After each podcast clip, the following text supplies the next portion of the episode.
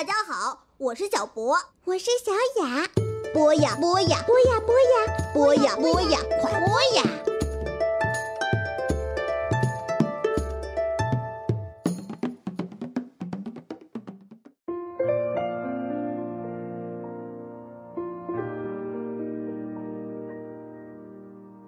小朋友们、大朋友们，大家好，我是鹏鹏。今天我们聊一聊中国古代的文物，讲一讲中国古代人的一些生活，他们的一些智慧。我们今天第一期就从远古时代开始聊起，聊一聊古代为了形容远古时代人们生活过得非常的糟糕、非常不好，我们经常会用到一个成语，叫做“茹毛饮血”。我们今天聊的就是这个成语。话说呢，在两百多万年前，我们在中国的土地上就已经找到了人类生活过的痕迹。但那时候呢，并不是说任何一个遗址都能找到人类身上的零部件儿。最早的零部件儿，我印象特别深，就是我在小学的时候学历史课本的时候记着的那个地名，叫做云南省元谋县，也就是非常著名的云南元谋人。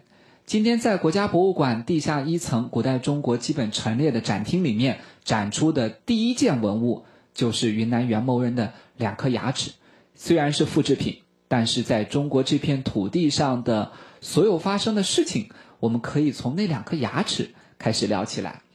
其实呢，早期原始人他们生活的状态，他们吃的食物呢，主要还是靠狩猎和采集，也就是打猎去。采集一些野果，那围捕到的猎物怎么吃呢？小朋友想一想，相信很多小朋友都会告诉鹏鹏哥哥说：“哎，可以烤着吃啊，可以像今天一样蒸着吃啊。”但那时候没有火，因此围捕到的猎物在最早的时候，我相信很多小朋友跟我一样的答案，就是最初可能都是生着吃。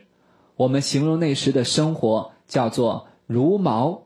饮血，直到火的出现和使用，让我们的生活，让我们先民的生活发生了非常大的变化。我们来聊一聊成语“茹毛饮血”。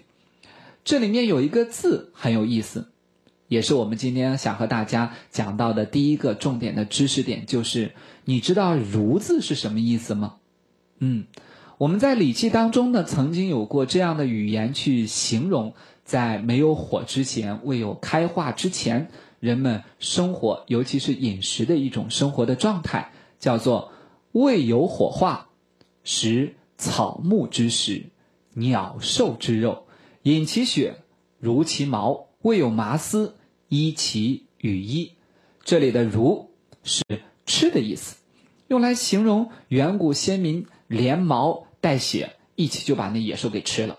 相信这也是很多人听到这个成语之后最先反映出来说：“哎呀，那是一个蛮荒的时代，大家吃东西的时候不管加工，直接连毛带皮儿、带血带骨头都吃下去了。”嗯，骨头好像不能吃。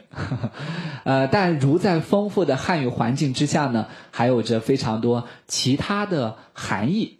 比如说，啊，我身边就有一个妈妈，她经常会教育自己的小朋友说：“你看看，你现在不好好学习。”然后你怎么对得起我呢？对得起我含辛茹苦的把你养大？这个小朋友估计也不知道含辛茹苦的那个“茹”是什么意思。你看，我们讲到了含辛茹苦，这个“茹”啊，吃苦的意思啊，里面有吃的意思。但真的古代的先民就那么的蛮荒，吃东西的时候连毛带血一起吃下去吗？关于这个成语有没有不同的解释呢？其实很多学者对这个成语都有过解释，比如说，有的人说这里的“毛”可不是指的动物的毛发、毛皮的意思，而是指的草的意思；这里的“血”代表的可不是动物身上体内流的那个血，而指的是水，所以连起来的解释就是吃草、喝水。你看这个解释，原本把一个肉食性的概念解释成一个素食性的概念。还有的人说，这里的“如”啊是包裹的意思，说什么意思呢？哎呀，在吃动物的时候是包裹着兽皮来完成吃东西的这个动作的。还有的人说，这里的“如”是指吃植物性食物的一个专用的动词。哎，不知道大家有没有发现，这个字它上面的偏旁部首是一个草字头啊，跟草有关系。毛代表的是植物的统称。那怎么解释这个毛呢？很多时候我们都会听到这样一个成语，叫做“不毛之地”。这个“毛”什么意思呢？哎，草的意思，植物的意思。说这个地方特别荒凉，荒凉到什么程度呢？一点草也不长，一根草也不长，我们叫不毛之地。所以这种解释可以说是在吃野菜的意思。啊，我们讲了三种不同的解释，你觉得哪种解释更加正确呢？不妨在你的心中找一个你认为最满意的。答案吧。那当然了，有了火的出现之后，我们的饮食发生了非常大的改变。其实火给我们还带来了很大的影响。不论前面的哪种解释，我们提到的都是未有火化。嗯，有了火，给我们带来了光明。比如说山洞当中的那团篝火啊，没有什么工具的情况之下，很有可能就是照亮了我们人类夜空最早的灯具了。当然了，有了火，也可以让我们抵御冬日的严寒，不再那样随便的就可以生病了。有了火，还可以给我们提供安全。很多小朋友在听我讲解的时候，我说火给我们带来安全，他都特别不理解。但火不是会引起火灾吗？怎么会给我们带来安全呢？因为有了火，可以去驱赶野兽，可以让人们减少猛兽侵扰的这些机会。可以更好的去生存下去。当然，当然，更重要的是，火能够把生的食物加工成熟的食物，它改变了我们的饮食的方式。啊，这些食物可以更好的把其中的营养让我们人体去吸收，因此人类进化的步伐就加快了。最后呢，想和大家分享一个我在讲解的过程当中、讲座的过程当中听到的有趣的故事。就是有一次我讲了火给我们带来温暖、带来光明、带来安全、带来营养，让我们人类生活的时空从此发生了翻天覆地的变化。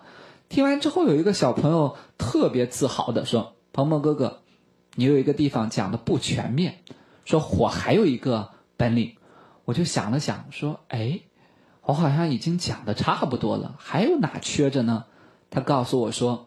火能让我们的人长得更好看，这可怎么理解啊？我们那时候又不用烫发，说哎，我是头发挺直的，我要烫成卷发，这个火不可能完成这样的一个工作。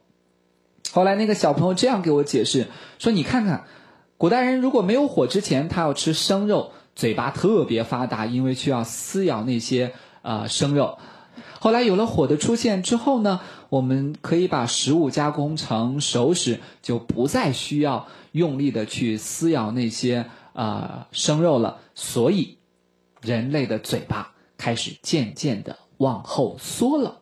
因此，我们今天的人长得越来越好看了。你觉得有道理吗？啊，我听完之后，我说，嗯，真的很有道理。